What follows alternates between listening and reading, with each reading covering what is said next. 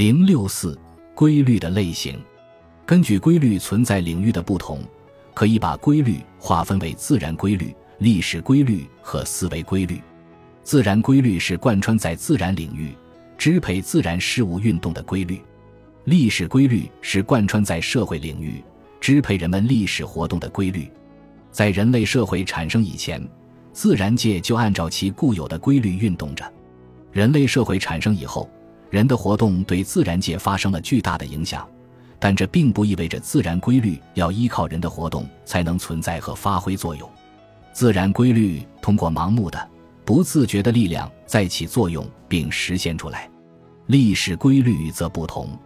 历史规律存在于人的活动之中，离开了人及其社会关系。实践活动，它就失去了得以存在的载体和发挥作用的场所。人的活动是历史规律得以存在并发生作用的前提、基础和途径。历史规律通过有目的、有意识的人的活动才能起作用并实现出来。思维规律既不同于自然规律，也不同于历史规律。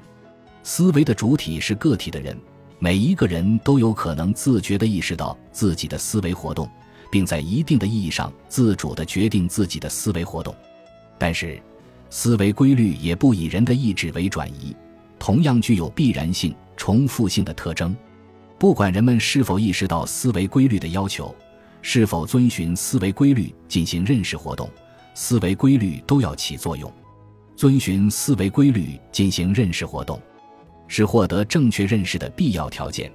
违背思维规律进行认识活动。则会在认识活动中遭到失败。人们自主地进行思维活动与自觉地遵循思维规律进行思维活动既有联系又有区别，二者之间不能简单的划等号。根据规律发挥作用范围的不同，可以把规律划分为一般规律和特殊规律。所谓一般规律，就是对一定领域内所有事物都起作用，对发展的全过程都起作用的规律。特殊规律则是对该领域内某些事物起作用，对该发展过程的某些阶段起作用的规律。一般规律和特殊规律之所以有作用范围大小的区别，根源在于一般规律和特殊规律发生作用所需要的条件不同。一般说来，在一定制的系统中，一般规律之所以能对该系统的所有事物及其发展的全过程都起作用。是因为一般规律发生作用所需要的条件比较一般、比较少，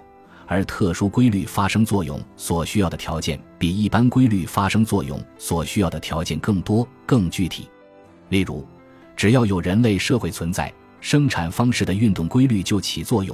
而资本主义经济规律要发生作用，不仅需要这个一般条件，而且需要雇佣劳动这一特殊条件。从规律发生作用的条件看。规律的普遍性、共同性程度是同规律发生作用所需要条件的数量成反比的。规律作用的普遍性程度越高，它发挥作用所需要的条件越少；规律作用的普遍性程度越低，它发挥作用所需要的条件就越多。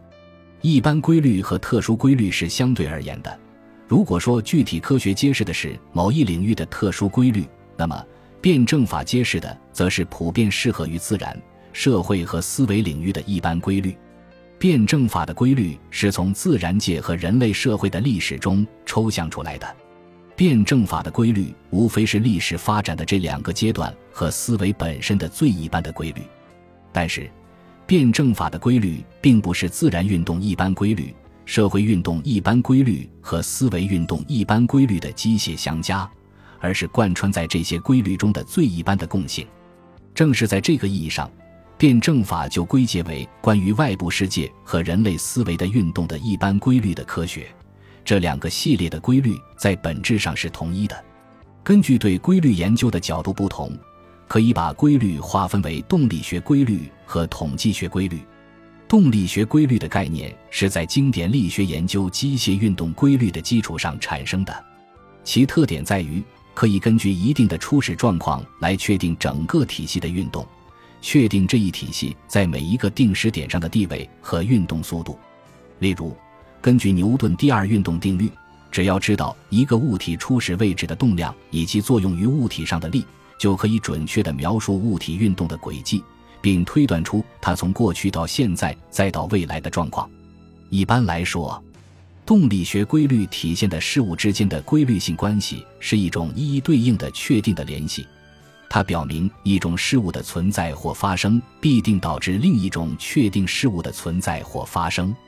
统计学规律是通过统计学方法揭示的事物之间的必然联系，体现的是一种必然性与多种随机现象之间的规律性关系。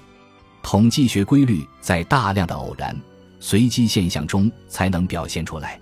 换言之，事物或现象如果不是大量发生，它们之间就表现为一种非确定的联系；如果大量发生，它们之间就表现为一种确定的联系。例如，抛掷同一个质量均匀的硬币，出现正面和反面都是随机的，但在大量抛掷的情况下，正面、反面都有十二概率，则是确定的。这就是规律性。在《资本论》中。马克思不仅称赞比利时统计学家凯德勒运用统计平均数的方法来研究社会现象，而且他自己也运用统计学方法揭示了资本主义经济运动的一系列规律，并指出，在这种生产方式下，规则只能作为没有规则性的盲目起作用的平均数规律来为自己开辟道路。马克思所说的平均数规律，实际上就是统计学规律。